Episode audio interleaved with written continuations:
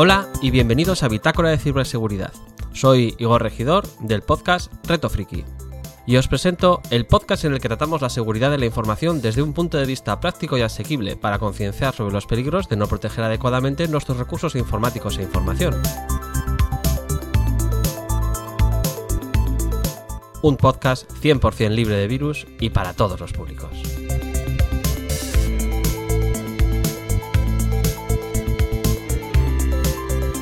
Yo soy Raúl Fernández y os estoy hablando desde Guadalajara, en España.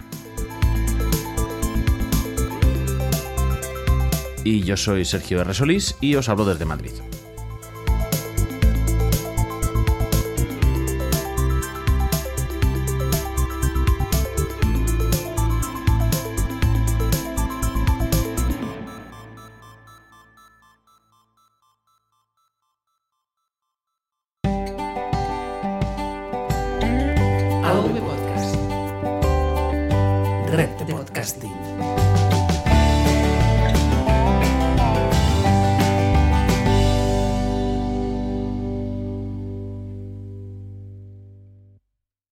Este es el episodio 20 de Bitácora de Ciberseguridad.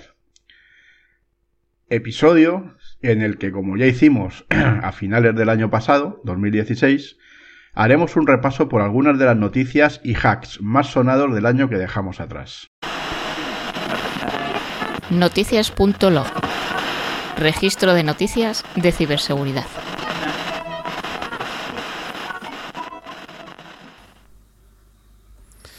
Este año, como todos, y siempre en sentido creciente, ha habido muchas brechas de seguridad importantes. Y bueno, pues hemos buscado algunas de las más sonadas y vamos a ir comentándolas así una por una, un poquito en orden cronológico, aunque no exactamente, ¿vale? Vamos a empezar por marzo con River, River City Media. Se conocía que un mal proceso de copias de seguridad que se hizo en la compañía expuso una base de datos de correos dedicada a spam. De hecho, la base de correos dedicada a spam más grande que se haya filtrado nunca. Tenía más de 1.370 millones de direcciones de email asociadas a direcciones IP, nombres, direcciones postales reales, etc. Esa base de datos supone la información de la compañía, ¿no? De Sí. River City Media. Una organización que gestionaba inclu- e incluía información de la propia empresa, es decir, se les filtró prácticamente todo. Y te puedes imaginar lo que muchos spammers pueden llegar a hacer con esa base de datos. Pues sí, O sea, es, eh, dejarte frito. Es.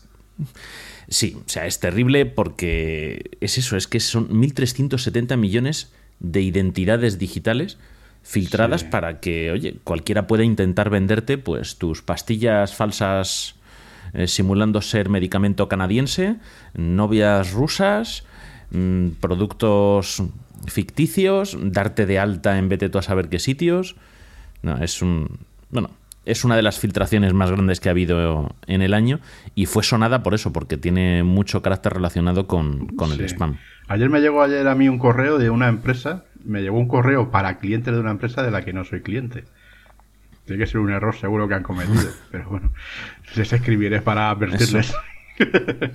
Sí, sí, sí, sí, no, eso, eso nos ocurre. A nosotros nos pasó también, no sé si te acuerdas, con un contacto en, eh, a nivel de trabajo y nos mandaban como clientes de una empresa, bueno, fue una chapuza que hizo el que envió los correos igual.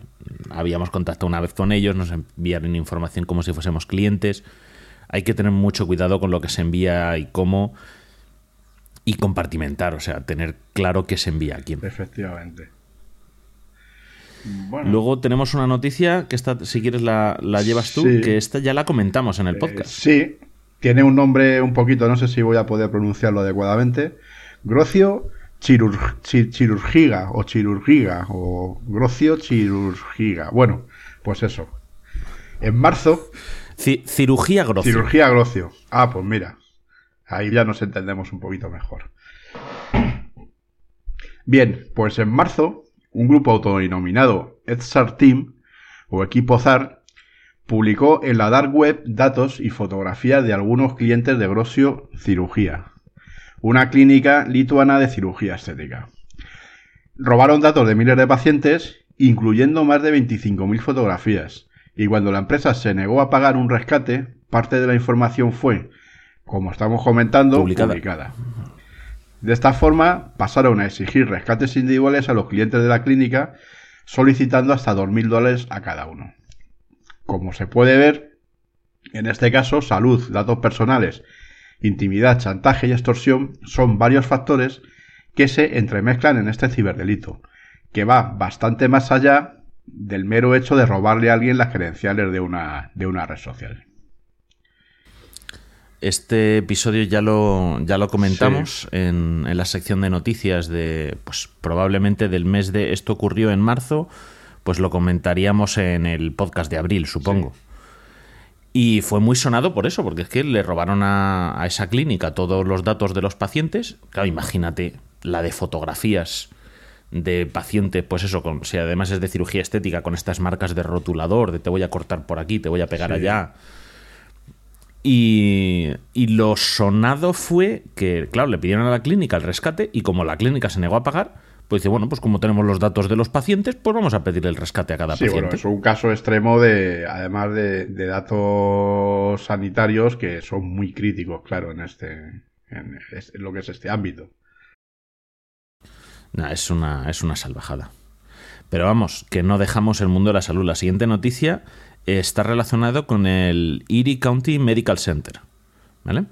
Eh, parece ser que en abril, mm, a las 2 ma- de la madrugada de un domingo, todas las pantallas de los PCs del Hospital Universitario del Condado de Erie, eh, un hospital con 550 camas en la ciudad de Búfalo, en el estado de Nueva York, empiezan a mostrar una pantalla blanca con letras rojas que solicita un rescate. ¿Vale? O sea, tenemos un ransomware. Entonces, pues el Erie County Medical Center había sido atacado con un ransomware y solicitaban por aquel entonces eh, 1.7 bitcoins por PC o 24 bitcoins por el total de la infraestructura, los atacantes. En aquella época, ¿vale? Antes de esta crisis especulativa del bitcoin, esto significaba que pedían unos 1.900 dólares por PC y unos 26.000 dólares por el total. No parece una gran cantidad, porque estamos hablando de un centro de salud de Estados Unidos. En Estados Unidos, un parto eh, son más de 15.000 dólares, 14, Sí. 15.000 dólares, me parece que vi en un reportaje. Pero mm, no pensemos solo en el dinero directo del rescate, ¿vale? Pensemos en los servicios que se dejaron de prestar eh, o cuyo ritmo se vio afectado por la indisponibilidad de los sistemas informáticos. Imaginemos que alguien no recibe su medicación o un tipo de tratamiento necesario a tiempo O, cuando o lo peor toda- o peor que todavía, es- que hay una equivocación precisamente en el tratamiento que se le da a una persona, por ejemplo, está enferma del corazón, se me ocurre, por ejemplo. ¿no? por ejemplo, o que se retrasa un diagnóstico y empeora la situación de un paciente que no le tratas a tiempo por no haberle diagnosticado a tiempo.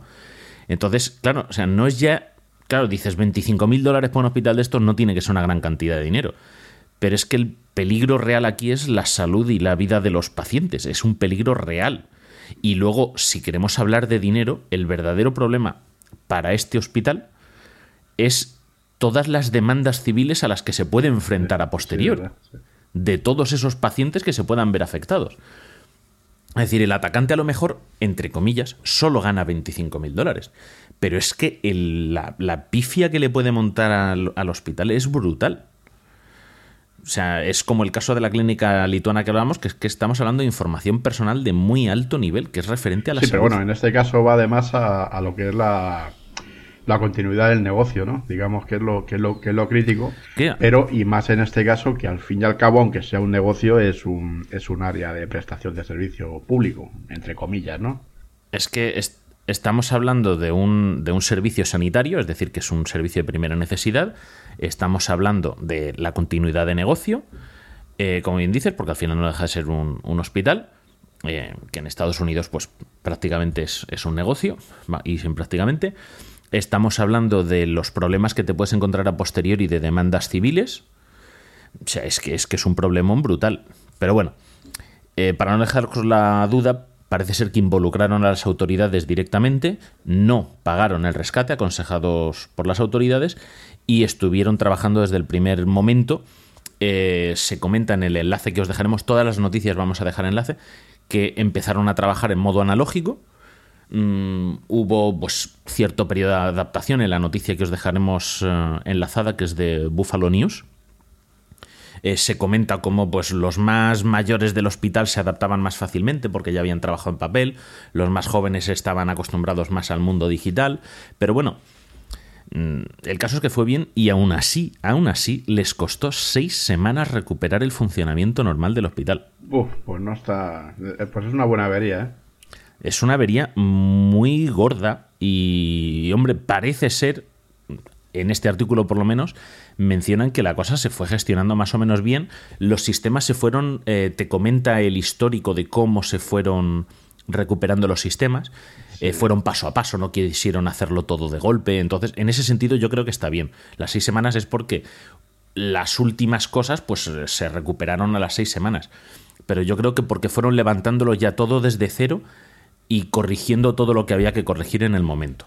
Es la impresión que me ha dado al leer la noticia. En vez de hay que levantarlo todo como esté y que funcione, no, va- parece ser que fueron vamos a levantar diagnóstico, vamos a levantar eh, compartición de archivos, vamos a eh, levantar el tema de las recetas médicas, vamos a levantar... Y fueron sistema por sistema. Bueno, en cualquier caso, la historia completa vamos a dejar el enlace, ¿no? En la... Sí, para todo lo que estamos hablando vamos a dejar los enlaces en las notas. Pues vamos con la siguiente. Shadow Brokers. En abril, un grupo anónimo denominado Shadow Brokers hizo públicas herramientas de hacking ofensivo que se supone provenían de la NSA, la Agencia de Seguridad Nacional de Estados Unidos. Entre los frameworks filtrados había exploits para vulnerabilidades conocidas y algunas desconocidas. Una de las más famosas fue Eternal Blue, el exploit de día cero que se empleó para la propagación de WannaCry en mayo, a pesar de que Microsoft había liberado meses antes un parche que anulaba dicha vulnerabilidad. En abril, Shadow Brokers publicó herramientas de hacking que se supone pertenecían a la CIA. Según este grupo, intentaron revender lo que tenían a las propias corporaciones y gobiernos, pero como no quisieron ceder al chantaje, acabaron por liberar herramientas para demostrar que eran poseedores de las mismas. Como las dos filtraciones que hemos comentado. Más tarde, llegaron a ofrecer un servicio de suscripción para quien les pagase recibiese periódicamente aquello que fuesen liberando. Es decir, esto fue uno de los primeros pasos en los cuales eh, la ciberdelincuencia se iba convirtiendo ya en un negocio ya recursivo. Sí, esto lo montaron, se lo montaron muy bien. De esto hablamos con Pedro y con Andreu en el especial que hicimos de WannaCry, Efectivamente, sí. de esto de Shadow Brokers.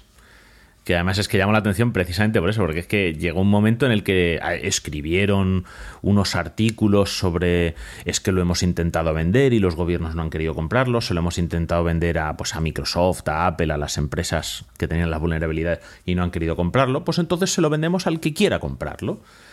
Y lo hacían como que ellos era su batalla y su lucha y como quien vende donuts en un puesto ambulante, oye. Sí, esto enlaza con la tendencia, esto también lo hemos comentado y, con Andreu también, en lo que el, el, el malware as a service, ¿no? Sí, de hecho, lo que. Sí, en este caso ellos proporcionaban el servicio. Sí, estos. A mí me, me sonaba lo que ofrecían a los servicios estos de. Pues una tienda de vinos en la que pagas una cuota mensual y cada mes te envían un par de botellas de vino. Sí, es lo mismo. Pues esto más o menos era lo mismo. Tú les pagas una cantidad, además pedían una cantidad importante de dinero y te iban a ir mandando exploits y vulnerabilidades y frameworks. Pero claro, nunca sabías. A lo mejor un mes te mandaban algo que funcionaba para em, iPhone, el siguiente te mandaban algo que funcionase en Debian, el otro algo que funcionase en Windows. Pues era como las cajas sorpresa, ¿no? Estas de suscripción. Efectivamente. Solo que hablábamos de, de bastantes miles de dólares por suscripción. Recursivo, o sea, era pago recursivo. Claro. No, no, sí, como idea de negocio estaba bien montado. Ya moralmente son cosas que no. que no Sí. Ahora vamos a comentar, eh, también, pues más o menos por orden cronológico, lo que probablemente haya sido lo más gordo del año. Y es que en septiembre se supo eh, que se había hackeado a la empresa financiera Equifax, una empresa de Estados Unidos, que de- y hack que desembocó en el robo de datos personales, financieros y crediticios de aproximadamente la mitad de la población de los Estados Unidos. Casi nada. Hablamos de nombres, apellidos, direcciones, números de la seguridad social, datos bancarios, números de teléfono, etc. La compañía mantuvo el- en secreto el robo de información durante más de un mes. Pero el problema no afecta solo a los clientes directos de Equifax, también a los clientes de otras empresas que proporcionan servicios financieros a través de esta compañía, eh, entre los que están, por ejemplo, eh, los grandes almacenes Target, eh, Home Depot o la propia Sony. ¿Vale? La mayor controversia de esta brecha de seguridad, más allá del robo de datos, vino por la mala política de comunicación de la empresa. Es algo que todas estas grandes empresas deben empezar a, a plantearse y en su plan de respuesta a incidentes, Sí. planificar la comunicación. Luego veremos un caso que pasó ayer, además. Sí. Entonces, eh, Equifax no notificó apropiadamente lo sucedido a los titulares de los datos. Y hay que dejar claro que estas notificaciones, con el nuevo Reglamento General de Protección de Datos, que ya es vigente, aunque no sea obligatorio hasta mayo de 2018, Sí, de hecho aquí, por ejemplo, eh, ya hay jurisprudencia, porque los tribunales ya están empezando a aplicar medidas de ese reglamento. Exactamente, pues este reglamento europeo de reglamento general de protección de datos de la Unión Europea va a obligar a las empresas que sufran este tipo de filtraciones o potenciales filtraciones mm, a notificar a los afectados. ¿Vale? Y eso va a ser, o sea, por ley, mm, aparte de notificar, te dirán, mm, como tal empresa, pues tú tienes que notificarlo a la Agencia de Protección de Datos o tienes que notificarlo al ministerio tal que corresponda. También vas a tener que notificarlo a los titulares de los datos que se hayan filtrado. Claro. Entonces, una mala praxis, por ejemplo, que hizo Equifax me parece que es que para si comprobabas en su web si tus datos se habían visto afectados, tenías que marcar una casilla en la que aceptabas no demandarles. o sea, era, sí, era una cosa ridícula. Voy a dejar en las, en las notas del programa eh, un enlace a un vídeo de YouTube del programa This Week Tonight de John Oliver. Eh, es un es un presentador que habla de temas bastante serios en clave de humor, metiendo muchos chistes, es muy exagerado, ¿no? Pero explica las cosas muy bien. Y explica este tema de Equifax y la gravedad del mismo a nivel de datos personales, a nivel político en Estados Unidos, a nivel internacional, a nivel empresarial. Y claro, el problema es que, es que Equifax no solo sirve a empresas privadas y a particulares, sino que, que sirve también al propio gobierno del Estado, de- del país. O sea, es que ha sido una catástrofe bastante importante. Pero bueno, si quieres, continúas tú con la siguiente noticia. Sí, además con una que a la que le tengo especial, cariño. Y es, un, y es un caso de filtración de datos de la consultora Deloitte. Analice la calidad y de la ciberseguridad. en septiembre se supo que la consultora Deloitte había sufrido una filtración de datos de la propia empresa y de clientes al verse comprometido el sistema de correo electrónico de la compañía y hasta las cuentas administrativas del servicio de Azure de Microsoft, sobre el que, sobre el que trabaja la, la compañía. Eh, aunque el ataque se descubrió en marzo, eh, se cree que probablemente los atacantes habrían accedido seis meses antes a la infraestructura de la compañía sin haber sido detectados. Esto implica seis meses de espionaje industrial, robos de datos, planes e información a una empresa que en 2017 ha operado en más de 150 países generando una facturación de más de 38.800 millones de dólares. Imaginemos entonces el nivel de importancia de sus clientes que en muchos casos formarán parte de la red de infraestructuras críticas de sus respectivos países. Empresas financieras, farmacológicas, medios de comunicación, etc. Eh, se cree que el ataque solo afectó a la división de Estados Unidos, aunque yo, bueno, que tengo experiencia en compañías de este tipo, al final todas las cuentas y todos los clientes están eh, Sí, interrelacionados interrelacionado. porque, bueno, vivimos en un mundo global como ya todos sabemos. Bien, este incidente eh, supone un duro golpe para una compañía que proporciona servicios de consultoría de ciberseguridad para sus clientes y que parece haber sido hackeada por no implementar suficientes medidas de seguridad. Además, es más grave por eso digo que es una noticia que tengo especial cariño porque Deloitte está echando muchísimos recursos precisamente en este, en este área de, de ciberseguridad. Sí, se supone, bueno, en 2012 era considerada la mejor consultora de ciberseguridad del mundo. Sí, pero bueno, mm, hay que conocer este tipo de compañías por dentro. Mm, Al Sí, final, a pues ver, bueno. son, son monstruos muy grandes, es un petrolero. O sea, efectivamente. esto no. Entonces, pero bueno, es un buen aviso para navegantes, quiero decir. O sea, no es porque Deloitte sea un, un- un fracaso en este sentido. Esto es aplicable a todas las grandes corporaciones, como veremos luego también.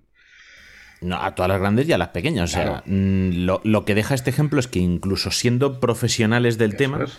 No estás a salvo. De hecho, eh, a ver, con el tamaño que tiene Deloitte, obviamente es un objetivo estratégico para, para cualquier ciberatacante, espionaje industrial, incluso espionaje de estados. Claro.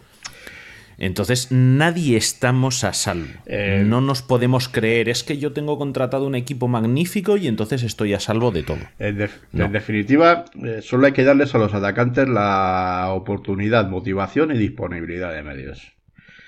Y entonces, y entonces ya se cuelan por cualquier rendija del, del sistema. O sea, eso, es, eso es lo que se llama pre- prevención situacional. Claro. O sea, En este, en este caso está para- más que prácticamente acreditado que los atacantes primero estaban motivados, disponían de conocimientos, herramientas y Deloitte pues no tenía o no tenía eh, debidamente implementados las medidas necesarias para que los atacantes eh, fracasasen o se desmotivasen en este, en este intento.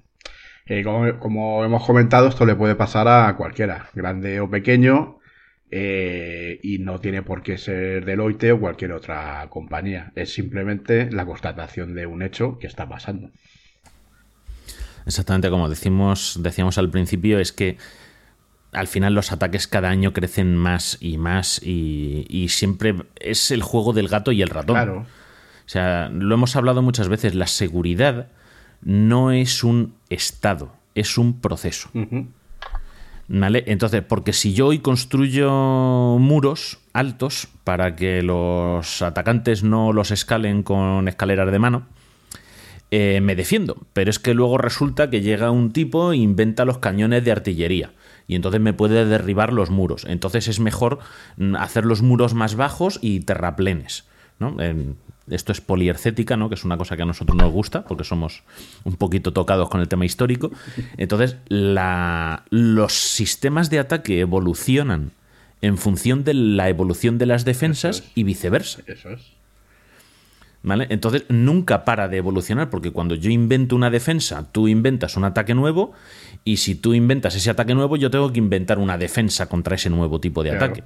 Entonces, por eso mm, ponemos el ejemplo de Deloitte, porque es una empresa de, consultoría especializada Bueno, en y- y- y ciberseguridad, porque- eh, una de sus y divisiones. es un incidente que está acreditado. O sea, simplemente por eso. Sí, sí, sí. Mm, Esto tenemos, luego vamos a poner enlaces en Fortune, en Firewire y en The Guardian. O sea, que no, no estamos hablando de, de que lo hayamos encontrado así en cualquier sitio tonto. Claro. ¿Vale? Por ejemplo, Deloitte, súper importante. Otra empresa muy grande, pero que no es tan importante y que también ha tenido problemas. Taringa. Taringa es una plataforma web que hay quien la describe como el equivalente latinoamericano de Reddit.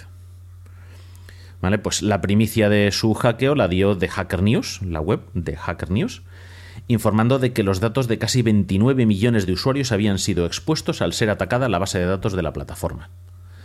Entre otras cosas, se dispone en esa base de datos del hash de la contraseña de todas esas cuentas. ¿Vale? Recordemos que el hash es el resultado de una operación matemática unidireccional, es decir, que transforma unos datos de entrada en un dato de salida. Y no se puede desde el dato de salida obtener el de entrada. Entonces, si yo calculo el hash de una contraseña, el hash de esa contraseña siempre va a ser el mismo. Pero desde el hash no puedo saber cuál es la contraseña. ¿Por qué esto es importante? Porque en el control de accesos, normalmente en la base de datos de usuario se guarda el hash de las contraseñas. Si mi contraseña es, que no lo es, password 123, por ejemplo, eh, para un servicio, para una red social, pues la red social guardará el hash de password 123. Cuando yo me quiera registrar, yo escribiré mi nombre de usuario, escribiré la contraseña password 123. Se enviará, calculará el hash de lo que yo he enviado y comparará los dos hashes. Si coinciden, es que he puesto la contraseña correcta. Si no coinciden, es incorrecta. ¿Qué ocurre? Que si yo tengo una base de datos de 29 millones de contraseñas, eh, yo puedo ponerme a calcular por fuerza bruta cuál es el hash de 1, cuál es el hash de 11, cuál es el hash de 1, 2, 3, 4, 5, 6, cuál es el hash de password, cuál es el hash de... Y entonces puedo ir comparando. Y eso es lo que se hace. Sí, digamos, digamos que lo que te Mm. dan es como si fuese el tipo de llave de ese candado. Exactamente, sí. Entonces yo puedo ir creando hashes de contraseñas y buscando a ver cuáles coinciden. Eso se hace mucho.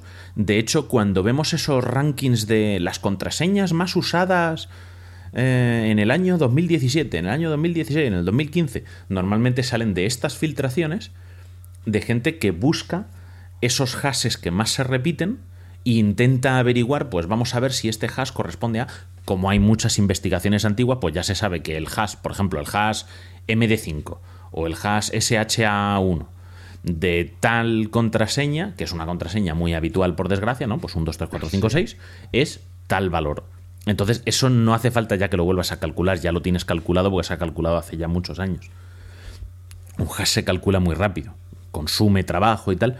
Otra cosa es tener que calcular millones y millones de hash, pero no es algo complejo.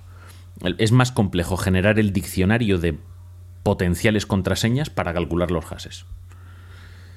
Más que nada porque tienes que diseñarlo Claro. bien. Entonces, bueno, el- este hackeo que hablamos de Taringa es grave porque para empezar afecta a varios millones de usuarios de la plataforma. Y al hacerse pública la lista de hashes, se puede trabajar, como hemos dicho, para descubrir las contraseñas por fuerza bruta. Y teniendo en cuenta que no hay 28 millones de oyentes de Bitácora de Ciberseguridad, algún día llegaremos, ¿no? Pero todavía no tenemos 28 millones de oyentes. Pues seguro que muchos de esos 28 millones de, titulares de cuentas en Taringa no saben que no hay que usar la misma contraseña en distintos servicios. Por lo tanto, si yo me registro en Taringa con eh, mi correo arroba email punto lo que sea y mi contraseña un 23456, a que a lo mejor he usado también la misma contraseña eh, para entrar a mi correo arroba email punto lo que sea. Entonces, claro, es aquí donde va el verdadero problema. Aparte de que alguien pueda llegar a suplantarte en Taringa, emitir mensajes falsos suplantándote con tu propia cuenta porque ha descubierto la contraseña. El problema de no tener contraseñas independientes es que conociéndola una, esa persona que conozca tu contraseña puede empezar a entrar en otros servicios que sepa que tienes cuenta, si repites la contraseña. Así que ya sabéis, tenemos que llegar a 28 millones de oyentes. Como mínimo. Es la conclusión que sacamos de esto de Taringa. Bueno, ahora vamos con mi querida Instagram también. Eh, aquí, por un fallo de diseño la plataforma de Instagram, un bug, eh, habría permitido obtener direcciones de email de usuarios de la plataforma y otra información de los titulares de cada, de cada cuenta. Los hackers que, que hicieron la extracción de información al conocerse el bug publicaron un documento al que denominaron Doxagram y que vendían por 10 dólares con toda la información que pudieron obtener antes de que la compañía solucionase el, el bug. Mm, No, no tiene mucho más recorrido. Es un, es, un, es un robo de información clásico, pero bueno, no debería de producirse en una compañía de estas dimensiones. Básicamente el problema es que eh, de alguna manera, bueno, en Instagram pues es como Sí. Twitter, ¿no? Tú tienes un nombre de usuario, pero cuando tú te creas la cuenta lo haces con una dirección de correo electrónico. Entonces, en Twitter, por ejemplo, tu dirección de correo no es pública si tú no la Claro. publicas. Y en Instagram tampoco. El fallo de diseño en este caso es que alguien encontró una forma de buscar esa dirección de correo. No estaba debidamente ocultada. Sí. Entonces alguien hizo un script, ¿no? Y se puso a descargar, ¿no? En- eh, a cosechar, ¿no? Lo Sí. llaman harvesting. En, en este caso sería eh, scrapping para hacer harvesting, que queda así todo muy... Scrapping es recorrer, ¿vale? Es recorrer algo buscando datos y harvesting es cosechar. Y es encontrar, quiero encontrar correos. Pues alguien hizo una herramienta al descubrir que podía encontrar direcciones de email dentro de las cuentas de una forma oculta, no evidente, eh, pues se hizo un programita para, des- venga, pues voy a coger todas las cuentas de Instagram que pueda y asociarlas con su dirección de email. Y entonces, claro, ya empiezas a generar un problema, pues porque puedes generar listas de spam, puede usarse para acosar al titular de una cuenta de Instagram. Y es el, el problema que ha ocurrido. Luego tenemos otro muy divertido. Este no se trata de un hackeo. Este se trata de una metedura de pata, voluntaria o no, no se sabe. O por lo menos yo no tengo más información que la que vamos a comentar que es que pues un buen día un señor va por las calles de Londres, ¿no? Muy británico él, iría con bombín y con paraguas, y se encuentra tirado por la calle un USB. Hombre, un USB. ¿Qué hago yo con un USB cuando me lo encuentro? Pues el tonto. Me voy a un sitio y lo enchufo a un ordenador. No, debe- no, deberías enchufar un ordenador un USB que te encuentras por la calle, pero bueno. Vale, luego lo comentamos. El caso es que lo enchufa y se encuentra con información, se echa las manos a la cabeza, oh my god, oh my god, y lo pone en conocimiento de las autoridades y resulta que era información de seguridad, documentos de seguridad del aeropuerto de Heathrow. ¿Vale? Entre los que se encontraba, por ejemplo, las rutas de traslado de la reina cuando viaja en avión. Fíjate. ¿vale? de su graciosa británica majestad. Entonces, eh, bueno, pues eh, te puedes imaginar todas las alarmas, la gente echándose las manos a la cabeza, todo muy británicamente y a, y a la hora que corresponda. ¿Y qué conclusiones sacamos de todo esto? Bueno, pues primero, hay que vigilar quién tiene acceso a qué información, porque ahora hay que depurar quién pudo sacar esa información y copiarla en una memoria USB. Entonces hay que tener inventariado, no hay que tener auditado quién puede acceder a la información. Luego, si es necesario que transportemos información en un soporte de memoria, mm, pues en un disco duro externo, en un CD, en un DVD, en un- una memoria USB, como es este caso, si es información sensible, hay que cifrar el disco porque se nos puede perder, nos pueden robar, podemos tener un accidente de tráfico, eh, pueden ocurrir mil desgracias y, o, o simplemente nos pueden robar porque saben que la llevamos. Entonces, esos soportes deben ir cifrados. Luego, eh, desde la perspectiva de quien encontró la llave USB, lo que has comentado, no se debe enchufar mm, nada que encontremos por la calle en nuestros equipos. ¿Qué ocurre? Que este tío, pues, eh, o, o no tenía equipos o era más listo. Eh, a ver, no se debe hacer porque puede tener malware o puede tener un software espía. O peor, puede ser. ¿Tú conoces las llaves estas, las USB Kill? Sí. Se cargan, ¿no? Tienen un supercondensador, se cargan de energía eléctrica y ¡zas! Y te fríen la placa. Te frían la placa madre de, de la computadora. Bueno, pues este tío lo que hizo fue irse a una biblioteca y enchufar allí el, el USB. Eh, pff, a lo mejor era porque era listo, a lo mejor es porque no tenía ordenador, a lo mejor es porque dice a saber lo que me encuentro pero tengo curiosidad, pues mejor que se joda el ordenador de la biblioteca. Yo creo que este tío era listo. Vete tú a saber. Igual es el mismo que había robado la información y se había arrepentido y entonces ahora era la forma de Sí, decir que me la he encontrado. No, no es- está es- clara la cosa. Es todo un poco extraño, la verdad. Y luego, bueno, como mm, consejo, por ejemplo, la biblioteca. Eh, tiene los puertos USB abiertos disponibles al público, a los usuarios, en este caso. Tiene sentido, ¿no? Porque yo puedo ser un estudiante, voy a la biblioteca con mi memoria USB, hago mis trabajos y los guardo ahí o guardo información en el USB, la llevo, la traigo, pues porque estoy estudiando, haciendo trabajos, lo que corresponda. Tiene sentido que esos USBs puedan estar disponibles al público. Eh, también podría tener sentido que la biblioteca dijese, mira, no. ¿Vale? No los quiero tener disponibles al público y de hecho Claro. los voy a tapar para que tampoco me puedan meter un USB kill de estos y freírme el ordenador. Lo importante en este caso es que la biblioteca, en este caso la biblioteca, decida conscientemente si quiere permitir el acceso a los puertos USB o no y por qué quiere permitirlo. O sea, no se trata de que prohíba su uso, porque a lo mejor es útil y es necesario. Pero si decide hacerlo, que sea no por dejadez de no haberlos bloqueado, sino porque ha decidido que es útil y bueno, y asume Hombre. el riesgo que ello implica. En las bibliotecas públicas es complicado, te digo por qué. Porque yo, por ejemplo, la biblioteca de donde vivo y vivía antes, va mucha gente que precisamente va a las bibliotecas porque no tienen ordenador. Entonces, lo normal es que información con la que tengas que trabajar, pues la lleves precisamente en un USB o en un disco duro externo o lo que sea. Exactamente. Entonces, por eso es complicado que los inhabiliten. Otra cosa es que se puede implementar otras medidas de seguridad, claro. Pero ya no es, ya no es el, que el, el que sea bueno que los deshabiliten, sino que es, es bueno que sepan que es un riesgo tenerlos abiertos. Cuando hablamos sí, de eh. análisis de riesgos, tú tienes que evaluar las amenazas que tienes, ¿no? las probabilidades de que ocurran, el impacto que puedan generar, y tienes que decidir qué riesgos evitar, qué riesgos mitigar y qué riesgos asumir. Entonces, por eso es importante que la decisión sea eh, consciente, no por dejadez. A eso es a, a lo que me quiero recibir, que me pare- en referir, que me parece bien que los tengan disponibles, pero que tiene que ser de forma consciente, es decir, que sepan que un día puede llegar un tarado con un malware o con un USB de estos para, para empezar a quemar ordenadores.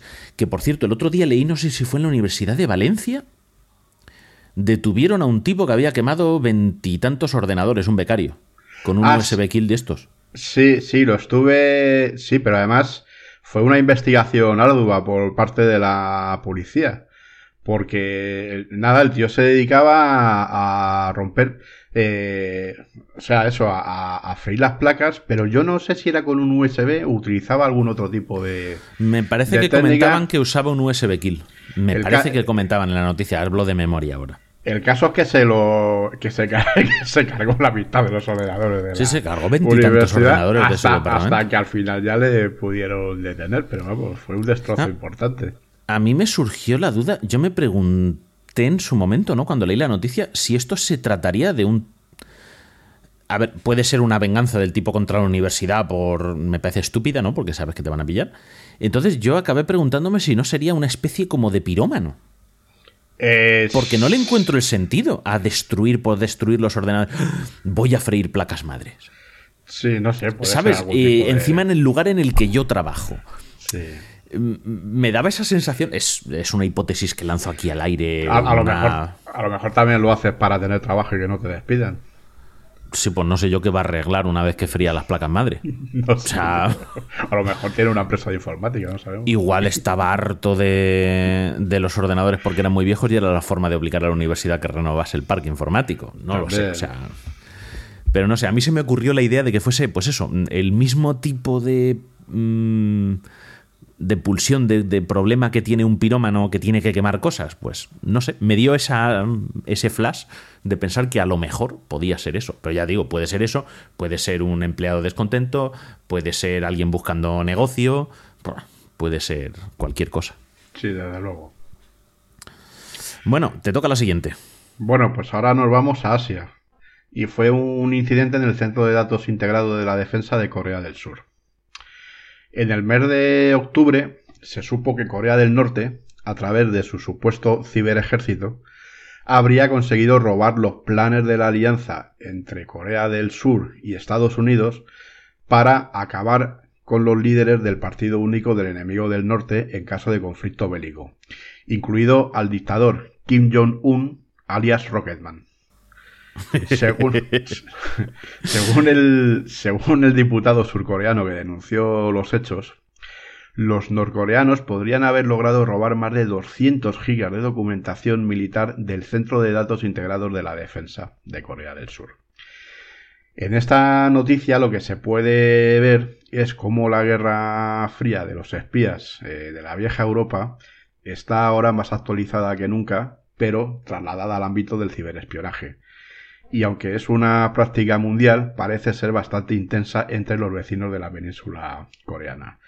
De hecho, bueno, eh, parece ser que, eh, a modo de comentario, que Corea del Norte eh, sí está echando bastantes recursos en el tema de la, de la ciberguerra, porque, bueno, da un rendimiento bastante bueno con unos recursos limitados.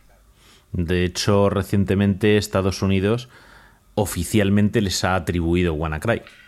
Sí, bueno, lo que pasa es que el, el caso de las noticias de esta, esto es como lo del enemigo ruso aquí en Europa, ¿no? Mm, Sí. Yo creo que es eh, parte de la estrategia hasta del enemigo externo. Es posible. Eh, lo que pasa es que también es plausible. Entonces, pues. Sí, a eso me refiero. O sea, quiero decir que una vez que tienes ya la ventana, digamos, abierta a esa posibilidad ya, pues atribuyes lo que sea.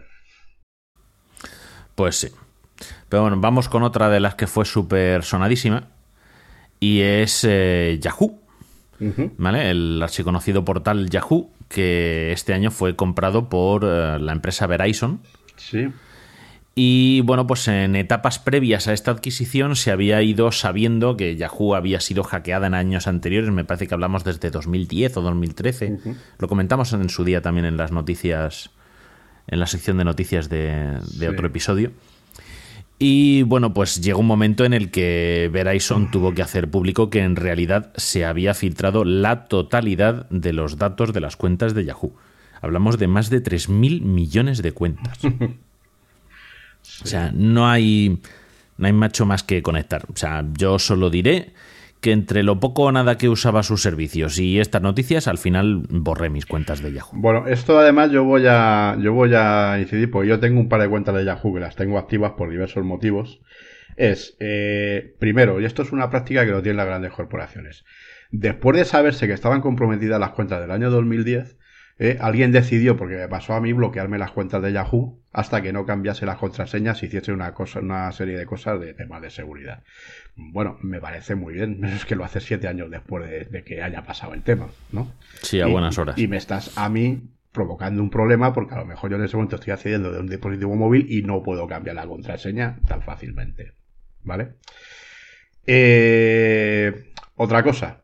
Dentro de la política de Verizon, en la compra de Yahoo, a mí ya me han mandado un correo electrónico donde dicen que para hacerme la vida más grata, eh, pues tienen el derecho a hacer con mis datos personales todo lo que quieran entre todas las compañías del grupo. Cosa que de dudosa legalidad, pero bueno, ya lo han mandado por si acaso. Hombre, al menos tienen la cortesía de decírtelo por si quieres borrar la cuenta. Sí, pero es que no te queda otra. O quitas las cuentas, que me imagino que las quitaré finalmente, o, o tienes que pasar por el aro. Mm, Esto es unas prácticas que tienen sobre todo las compañías estadounidenses. Y yo, esto cuando entre en vigor realmente en, a- en, en- en 2018, el Reglamento Europeo de Protección de Datos, va a haber choque de trenes entre las multinacionales americanas y las autoridades europeas. ¿eh? Eh, sí, sí, va a haberlo y habrá sus conflictos y ya se inventarán un nuevo tipo de safe harbor para poder saltárselo a la torera. Me imagino también. Porque al final es, es el conflicto entre ponerle puertas al campo y respetar a las personas. Y, hombre, pues, eh, pues vamos a poner puertas cutres al campo y para decir que respetamos a las personas, mm, pero ni una cosa ni la otra. Ya sabemos cómo acaban todo esto.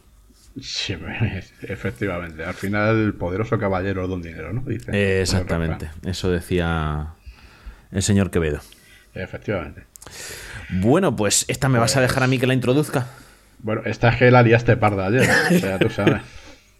Una tontería de lo más grande. A ver, estamos hablando del 29 de diciembre de 2017. La tenemos calentita, es que saca del horno. ¿Vale? O sea, para que os hagáis una idea, estamos grabando el día 30 de diciembre. Aunque se publicará los primeros días de enero este, este audio. Pues estábamos en el grupo de Telegram del podcast Securizando de nuestro amigo Andreu. ¿Vale? Podcast que recomendamos siempre. Y bueno, Andreu, es- mm, con él grabamos el podcast aquel de WannaCry. Sí. que se publicó tanto en su podcast como en el nuestro. Pues es- tiene un grupo de Telegram, mm, participamos ahí y estábamos de charla y un usuario puso un pantallazo de una noticia en la que se veía la web de movistar.es con el inspector de contenidos, ¿vale? Era un, un pantallazo de Safari, el navegador de, de Apple, y en el inspector de contenidos se mostraba eh, un trozo de código en el que se hacía una llamada a un programita eh, en JavaScript de minería de bitcoins. Vale, eh, JavaScript es una cosa que tienen casi, casi, casi, casi, casi todas las páginas web. Sirve desde para hacer menús desplegables a carruseles de fotos, efectos visuales, eh, por ejemplo, saber si has visitado una página web o no, pues con, el, con Google se hace con JavaScript. JavaScript se utiliza para muchísimas cosas. Nuestro amigo Java. Y no, JavaScript es distinto. Ah. Ah, es verdad, Java es una cosa y JavaScript es otra. Entonces, JavaScript va dentro del código de las páginas web que visitamos y se ejecuta en nuestro ordenador o en nuestro teléfono cuando visitamos la página web. ¿Qué tenía de peculiar ese script? Que como decimos es de minería de bitcoins. Es decir, sirve para ejecutar un programa en el ordenador del que visita esa página web para generar eh, unos algoritmos matemáticos que sirven para que el dueño de ese algoritmo eh, gane bitcoins. ¿Vale? Se gana muy poquito, tienes que estar muchas horas trabajando, pero bueno, si tienes una página que tenga muchas miles de visitas y que estén suficiente tiempo conectados, pues puedes estar generando dinero a costa de los recursos informáticos de los que visitan tu página web. Eh, ¿Qué es Movistar.es? Pues una página que visita muchísima gente, porque tiene muchísimos millones de clientes. Eh, claro, yo pues digo, a ver, esto es una inocentada, ¿vale? El 28 de diciembre en España es como el April Fool's Day de los anglosajones, ¿vale? Para los que no seáis de España, es el Día de los Inocentes. Y se gastan bromas y los periodistas pues hacen noticias falsas, eh, lo que pasa es que ahora ya no se distingue de la realidad. Pero, ¿vale? Lo de las fake news. Sí. Pues antes eh, se permitían hacer unas así muy evidentes o muy graciosas en este día. Y yo pues pensé que podía ser algo así, pero digo, mira, como tiene Safari, saco el Mac, abro Safari y me conecto y voy a comprobar eso que ha puesto el, el compañero en el, en el grupo de Telegram. Y hago lo mismo, abro la misma página web, veo que el diseño de la página web es el mismo, así que oye, por lo menos parece actual el pantallazo que habían puesto. Eh, abro el inspector y busco la palabra coin en el código y entonces me aparece el mismo, la misma línea que había estado en el otro pantallazo. Yo, coño, esto... mm, o sea, lo, eh, lo que hice fue verificar algo que ya había puesto otra persona, ¿vale? Y entonces, pues lo comentamos ahí, digo que no, que no, que es verdad, en el grupo charlando, y ah, voy a poner un tweet. Y puse un tweet con el tema, la gente se volvió loca con los retweets. eh. Puse el tweet a las 10 y 20 de la mañana del 29. A las 10 y 32 mm, alguien me respondió diciendo que, que, no, que él no lo encontraba. Mm, Volví a comprobarlo, pasadas las 10.32, y yo tampoco lo encontraba ya, es decir, Movistar lo había quitado ya de su página web. Y a las 10 y 35, eh, en el Confidencial, que pondremos en el enlace, publicaban un artículo eh, comentando esta situación y ellos ponían el origen de la noticia en Forocoches, que pondremos el enlace también, porque vamos a poner el del Confidencial, pues pondremos el de Forocoches también. Pondremos el enlace también de la noticia tal y como la publicó hipertextual, para que haya varias versiones. Entonces parece ser que fue un usuario de Forocoches el que levantó la liebre y de ahí pues alguien lo comprobó, hizo un pantallazo, entró en un feed de noticias de Telegram y de ese feed de noticias de Telegram lo pasó al grupo de Telegram de, de Andreu, que es donde lo vimos tú y yo. Eso es. Entonces, pues bueno, mm, la versión oficial de Movistar es que ellos lo estaban haciendo en su servidor de pruebas, no en el, no en el de producción, ¿vale? Un servidor de producción es el que está funcionando para hacer lo que tiene que hacer. Sí. Pues se estaban probando a ver qué pasaría, según la versión oficial de Movistar, si alguien les hubiese hecho esa inyección de código. Es algo, eso es algo creíble, ¿vale? Oye, ¿qué pasaría si eh, hacen esto a mi página web? ¿Qué pasaría si alguien instala un minador de, de bitcoins en mi página web y los usuarios me visitan? Hombre, Eso es algo factible. En una compañía de este tipo es algo incluso recomendable y, y- Sí, sí, y sí. que se debe hacer. O sea, Entonces, eso es perfectamente creíble. Eh, lo que ya suena un poquito es que, hombre, por accidente acabaste poniendo la web de pruebas en lugar de la web original. Entonces, claro, a ver, a mí me cuesta mucho creer que Movistar, por política de empresa, decida poner un minador de bitcoins. Estamos hablando de una de las empresas más bestias que hay en España, con presencia en prácticamente toda Latinoamérica. O2, que lo ves en Reino Unido, en Alemania y en otros países europeos, es Telefónica también. Entonces, me cuesta creer que Telefónica tenga que jugar a esto. ¿Vale? sí. Eh, por la además con la mala reputación que da. ¿Vale? O sea, no, no- no veo a, a Movistar haciendo la misma estrategia que de Pirate Bay. Eh, Eh, me sí. cuesta. Eh, pero si es que aquí el problema es el de siempre. Y yo aquí voy a hacer un comentario mío a nivel personal, como siempre haciendo amigos con las grandes compañías. Y es que, eh, vamos a ver, el problema que tiene Movistar, y antes hemos hecho un- una, ya he hecho una reseña en este sentido, es un problema de comunicación. O sea, no pasa nada, es un error, pero es que tú les avisaste a través de Twitter de que tenían este problema. Nadie te contestó. Sí, a ver, no es la política correcta de avisos la que yo seguí, Ya, pero bueno, como no lo había descubierto yo, Es decir, ya era Claro. público de antes, por eso me tomé esa libertad. Pero tú luego, Vale. al cabo del tiempo, les mandaste un Twitter también, oye, por favor, informarnos si el problema está A los 15 resuelto o lo que sea a los 15 minutos y ahora cuando edites pones un grillo. Estamos, esperando todavía. Nos hemos enterado a través de la nos hemos enterado a través de la prensa de que ya supuestamente no estaba, de que era un error, de que no era un error. Hombre, mm, eh, yo, como dices tú, me cuesta mucho el pensar que una compañía como Movistar hace esto a posta, porque además no creo que les eh, suponga un rédito importante el tema de la minería de bitcoins. Pero hombre, por lo menos una política, un poquito de comunicación más ágil que diga, oye, ha sido un error y en cinco minutos lo hemos solucionado y todo el mundo está contento y a, y, y a aumentar un poquito tu reputación como compañía. Pero es que, Pues sí. mm, es que no, o sea, es que es siempre la callada por respuesta. Pasa con esto y pasa con todo. El problema que hay con esto es que muchas veces se te abren las carnes pensando en un incidente de verdad de seguridad, por ejemplo, donde haya, por ejemplo, un robo de datos.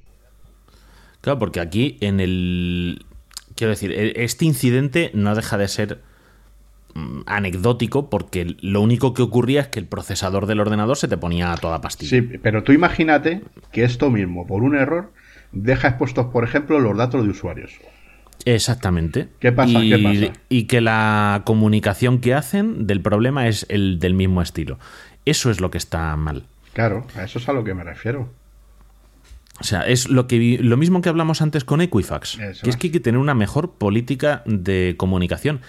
Y está claro que a la gente le gusta, vamos, yo creo que a la gente con dos dedos de frente le gustan las compañías que les hablan de cara. Claro.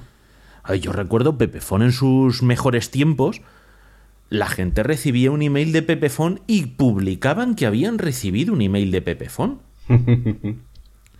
Sí, es ¿Sabes? O sea, eh, eh, la gente estaba emocionada. Oye, que es que vamos a tener un corte de servicio por tal. Y luego además tenían una política. Podían tardar más o menos, pero tenían una... hemos tenido un corte de servicio por tal, por tal, por tal. Eh, este mes no te cobramos la mitad de la factura porque no te hemos dado servicio. Ya está. Y no te preguntaban más. No es por hacer apología, ¿vale? Porque no nos paga ni Telefónica, ni nos paga Pepefon, ni nos paga nadie. Pero que una buena política de mm, comunicación es que es incluso a nivel de marketing es muy positiva.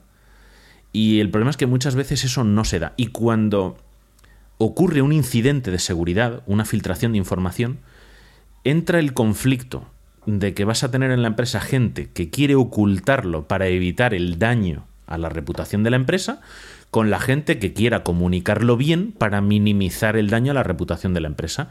¿Qué ocurre? Que esa discusión retrasa la comunicación, suele hacer que la comunicación sea parcial, mm, si no mm, tergiversada, Eso es.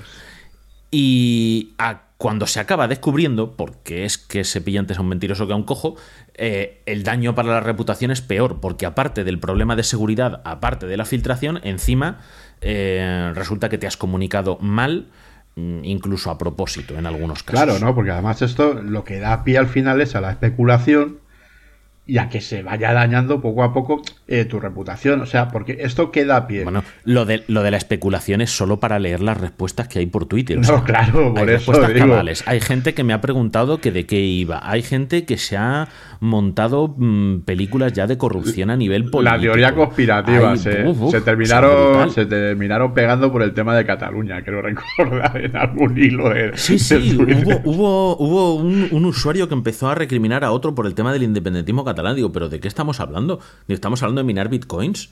Digo, Podrás estar de acuerdo con una cosa, con la otra. No, no es el tema de conversación. Digo, Me parece muy bien que lo discutáis, en, en el, pero en el ámbito que toque. Claro, ya, ya me estaban mencionando a mí y digo, si yo en esto no pinto nada, no... Tengo mi opinión como todo el mundo, pero cada cosa tiene su lo- momento y su lugar y su gente. Bueno, el caso es que al final lo quitaron muy rápido. Parece ser, por lo que algunos usuarios también me, por Twitter me dijeron, que probablemente llevaría desde el día anterior. Eh, sí. Entonces, no sé cuánto tiempo pudo estar activo. eh, no he hecho más investigación. O sea, yo me limité a verificar lo que vi en un pantallazo que había puesto otra persona. ¿Vale? claro. Eh, pondremos los enlaces a toda esa información. Os invitamos para que veáis lo divertido que es, ¿no? A, a escuchar también el podcast de Securizando y a participar en su grupo de Telegram. Y, y, de esto, pues nada, a mí me queda la duda de si realmente fue un error de la persona que tenía que pasar la web a producción o si fue un error, no me veis hacer las comillas con los dedos, ¿no? Porque la pregunta es, ¿quién es el titular de esa cartera de bitcoins? Sí, esa es la pregunta del millón. Pero claro, como se supone que en principio son anónimas, ¿vale? Si buscáis, eh, si veis en el tweet el pantallazo, se ve el hash de la cuenta. Eh, quién es el titular de esa cuenta. A lo mejor me confundí por error al subirlo, pero claro, ya tuve un día la web de Movistar con sus usuarios minando para mí. Eso es ya poniéndome un poquito conspiranoico, ¿sabes? Sí. Pero bueno, pues esto fue la anécdota de, del día de ayer. Y bueno, en respuesta hubo unos usuarios. Tengo por aquí los nombres de usuario. Eh, ¿Dónde los tengo? ¿Dónde los tengo? Que no los encuentro. Aquí. Eh, Sharox42 y Pibis Boy. Eh, que compartieron con mi cuenta particular y con la de Bitácora de Ciberseguridad enlaces a artículos sobre el tema y lo más importante a plugins para Chrome y para Firefox eh, para bloquear los minadores de bitcoins. Sí, el tema, además yo aquí quería hacer un poco porque, bueno, ya existen herramientas, pero el tema de la minería de, criptomonedas eh, se está convirtiendo en un problema grave.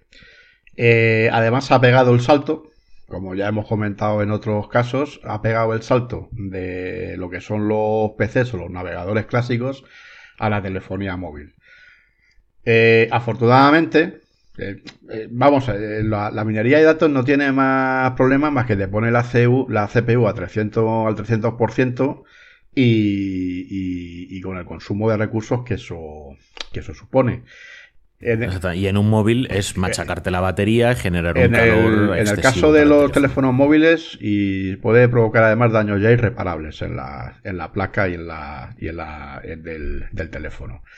Pero bueno, la buena noticia es que afortunadamente ahora mismo existen herramientas para detectar, por lo menos, e incluso bloquear estas, estos, estos eh, eh, minadores. sí. Efectivamente. Entonces vamos a dejar el, estos tres ejemplos como de plugins como muestra, podéis buscar más. Eh, uno de ellos se llama NoCoin, no-coin, no moneda, y el otro se llama Detect Miner, uh -huh. Detect Miner, ¿vale? Todo junto. Eh, el NoCoin es que se llama igual en Firefox y en, y en Chrome. Y básicamente lo que hacen es detectar si la web a la que nos hemos conectado tiene un JavaScript de minería de, bitcoins. A ver, otra cosa que hay que dejar clara. Esto no es ilegal. No existe ningún tipo de legislación al respecto. A mí me parece poco ético. Me parece razonable, por ejemplo, que tú entres en una página web de contenidos gratuitos y a lo mejor te pongan un banner, ¿prefiere usted minar bitcoins o ver publicidad? Y tú eliges. Claro, de hecho esto, eh, hay un debate en, eh, porque esto podría ser el sustituto a la publicidad esta ya de que muchas veces entras a las páginas web y es que directamente ya te echan, o sea, porque es eh, publicidad, tres líneas de texto y siete anuncios. Entonces, bueno, sería incluso una buena alternativa Pero para que se financien las páginas. Ahora, siempre pero deberían darte a elegir. advirtiendo y diciendo oiga eh, hay un o vamos a instalar o hay un plugin de, de minería de bitcoins bueno pues sí no acepto y, y o no acepto simplemente Exactamente. De todas formas, claro, el problema es. Ese, eso sería por un caso los que lo quieran hacer bien. Y luego hay otro problema que se está dando de gente que está hackeando páginas web e instalándoles minadores. Eso es. Es decir, es como si Raúl se dedica a entrar a las páginas web de otra gente y les instala el minador. Y entonces son muchas páginas de mucha gente minando para la cartera de bitcoins claro, de Raúl. Por eso. Minar, para el que no lo sepa, minar es resolver problemas matemáticos. Por eso consume sí. tantos recursos de tu computadora. Eh, porque para generar bitcoins hay que resolver problemas. Sí, yo aquí, porque es un poco.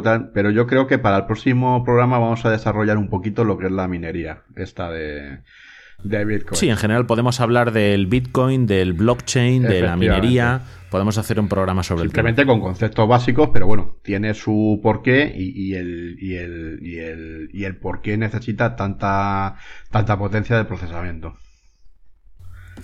Bueno, pues eh, voy a dejar un enlace porque no lo vamos a, a tratar aquí ahora. Bueno, otras noticias, no las hemos tocado, pero ya mm, es que las tocamos en su día.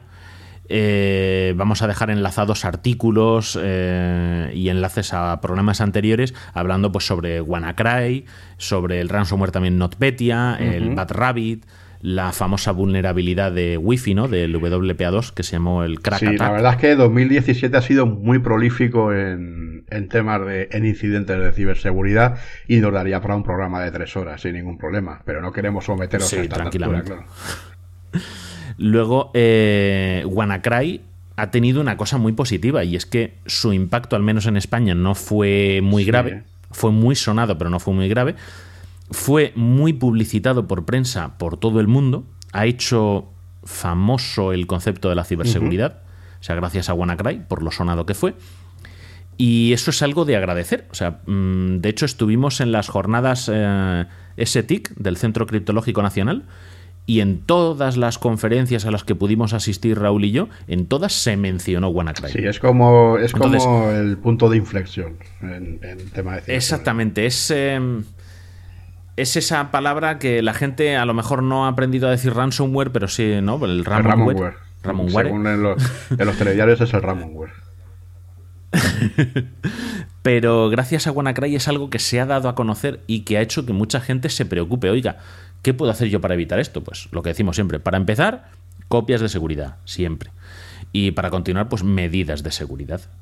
Entonces, bueno, dejaremos enlace a todo esto y vamos a dejar un enlace que, que le he visto a Fran esta mañana también, que lo tenía para comentar, pero no quiero alargarnos demasiado con esto, con lo que son los eh, 10 hacks, eh, Sí. los 10 eh, ciberacontecimientos de 2017 según la revista Forbes. Ajá. ¿Vale? Pues que tiene Equifax en primer lugar, tiene la filtración que tuvo en 2016 Uber. Bueno, eso fue una cagada bestial porque se filtraron 57 datos de 57 millones de usuarios y conductores, pero es que Uber pagó un rescate para que no se hiciesen públicos. Luego lo comunicó tarde, lo comunicó mal. Volvemos con el tema de la comunicación. Después de haber pagado el rescate. O sea, es Luego que está fatal. el primer troyano también para banca móvil, Chromebot. Exactamente, una eh, un malware, ¿no? Un spyware que se llama Triton, que dicen que sería como la versión de 2017 de Stuxnet, pero estaba, está dedicado a control de centrales nucleares. O sea, es un malware enfocado a sistemas industriales. Eh, no sé, tenemos a WannaCry en ese ranking, por supuesto. Eh, el Chromebot que has comentado, de robo de credenciales con aplicaciones móviles para cuentas bancarias el robo de 135 millones de dólares en criptomonedas Ethereum. O sea, salen varias noticias en esto de. Sí, eh, y, de- y bueno, el- las últimas sonadas también, ya que estábamos con el tema de las criptomonedas, es el hackeo precisamente de, de empresas de, de criptodivisas que a una de ellas la han llevado a la quiebra, han tenido que cerrar. Inclusivamente, o sea que... Sí. Hubo, hubo un ataque que es que, que no sé si fue este de Ethereum, que lo que hicieron fue una página a la que se le pagaba en criptomonedas, eh, accedieron al contenido, a gestionar el contenido de la página web y cambiaron eh, la cartera. Entonces, en vez de, si yo nosotros tenemos la cartera de Bitácora de Ciberseguridad, pues llega Andreu, ¿no? De Securizando, se cuela en nuestra página web y cambian el hash de nuestra cartera y pone el hash de su Claro. cartera. Entonces, todas las, todos los pagos que hacían a nuestra cartera realmente están llegando a la cartera de, de, de Andreu. Entonces, Andreu, qué Sí, malo pero bueno. Nos has robado todas nuestras Cuando se quisieron dar cuenta habían quebrado ya, o sea... Sí, sí, sí, no, había sido la ruina. Entonces, bueno, eso así en noticias generales. Como consejo, aunque es un tema que trataremos más adelante, eh, queremos compartir con vosotros, para el, el consejo del día, El consejo del día. ¿Has probado a apagar y a volver a encenderlo? Un enlace muy interesante que nos pasó Manuel G por correo electrónico respecto al tema de la privacidad. Entonces, en respecto al tema de la privacidad, influye también qué correos, servicios de correo electrónico y VPNs utilizamos. ¿Vale? Las VPNs, recordad que es para cifrar el tráfico de red entre dos puntos. Pues eh, lo que nos envía Manuel G, que ya desarrollaremos más adelante con el tema de privacidad como hablamos, es la web that, eh, thatoneprivacysite.net, eh, que traducido sería como ese sitio de privacidad.net. Entonces, en esta página web lo que podemos encontrar son comparativas de distintos servicios de email y de VPN con distintos criterios indicando si son buenos, regulares o malos, cumpliendo ese criterio, para que en función de nuestras necesidades escojamos el servicio de email o de VPN que más se ajuste a nuestros criterios de privacidad más importantes. ¿Vale? Entonces eh, os dejaremos el enlace en las notas del programa para que le echéis un vistazo y en un programa más adelante pues hablaremos del concepto de privacidad y de los recursos que existen para trabajar de la forma pues eso más privada y mantener nuestra identidad digital eh, lo más segura posible. Y luego pues eh, nada hemos acabado el año Raúl. Sí la verdad ha sido un año interesante. interesante y ha sido un año intenso. Eh, a nivel del podcast la verdad es que hemos tenido un crecimiento que os queremos agradecer a todos los oyentes, porque en ningún momento esperábamos tener la difusión que hemos tenido. Y un poco el broche de oro fue la concesión del premio al Podcast Revelación 2017, que tenemos que agradecer tanto a la Asociación Podcast como a los asociados, y que la verdad es que nos hace pues seguir en la brecha, intentar seguir mejorando día a día. Eh, ya digo. Con ese tema también agradecer a todos los que nos escriben comentarios en el blog, ¿no? En avpodcast.net barra ciberseguridad. las redes. En iVoox, en las reseñas de iTunes, que son muy de agradecer y dan mucha difusión. ¿Vale? las reseñitas con, la, con las estrellitas.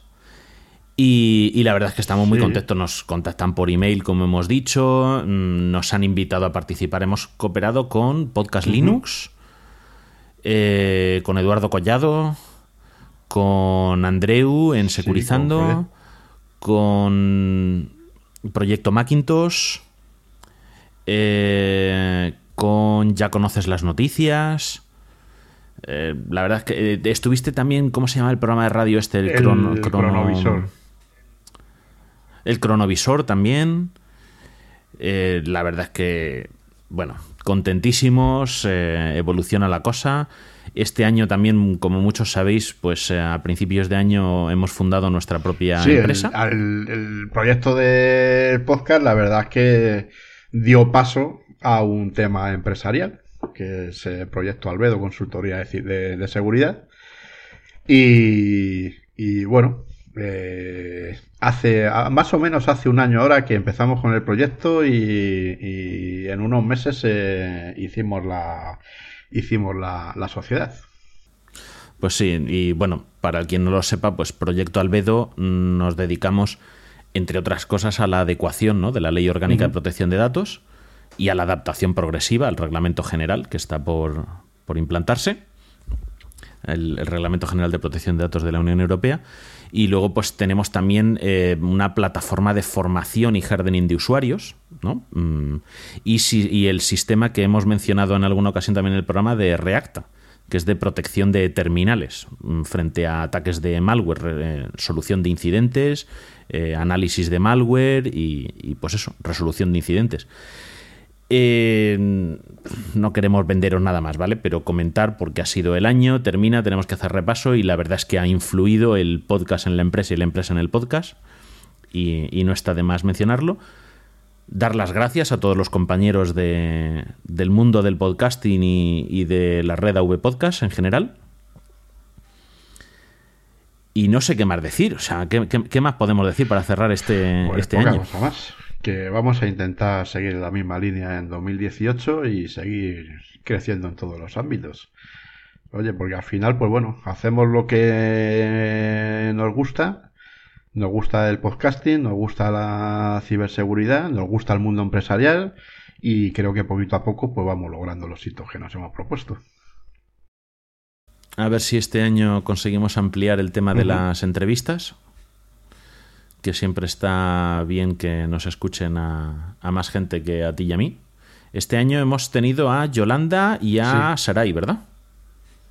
Yolanda Corral, de, de Palabra de Hacker, el canal de YouTube, que es eh, periodista digital, y Sarai Zafra, de Plataforma Live. Sí, un proyecto muy interesante al que os animamos que, que, echéis un vistazo y, está muy bien estructurado además. Es un, un, proyecto de aprendizaje máquina e inteligencia artificial para detección y prevención de tendencias suicidas. Sí, tienen su propio podcast, pues tienen un programa en la Universidad de Alicante que yo lo sigo habitualmente y la verdad es que está, está muy bien porque es eh, cortito, conciso, eh, con entrevistas y va muy, es muy ligerito, se escucha muy bien. Bueno, pues eh, sin más, os dejamos los datos de contacto, ¿no? Que serían ciberseguridad.avpodcast.net para el correo electrónico. Vitaciber, arroba Vitaciber en Twitter.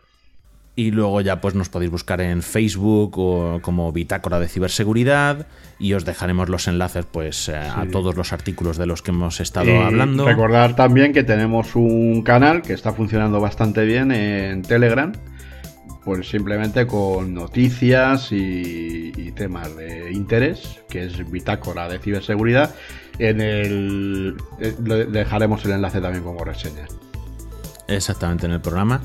Y pues nada, que difundáis y que ayudéis a vuestra gente, a vuestros compañeros, a vuestras familias, pues a eso, a hacer copias de seguridad, a tener contraseñas seguras y a que todo el mundo seamos un poquito más seguros, que así somos más seguros todos en general. Y nada, pues eso, que tengáis un feliz y seguro 2018. Hasta la próxima. Adiós.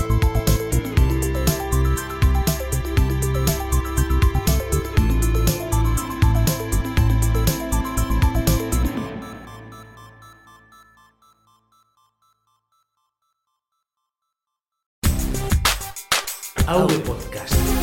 Red de Podcasting.